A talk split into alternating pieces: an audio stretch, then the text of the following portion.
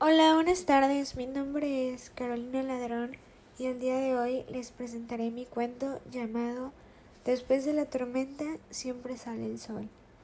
Los sonidos que utilizaré para representar a mis personajes son, para representar el personaje de Caro, es...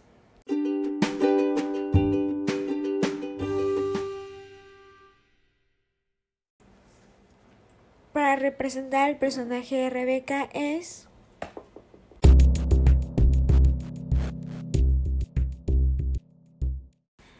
Y por último, para representar a la mamá de Rebeca, el sonido es...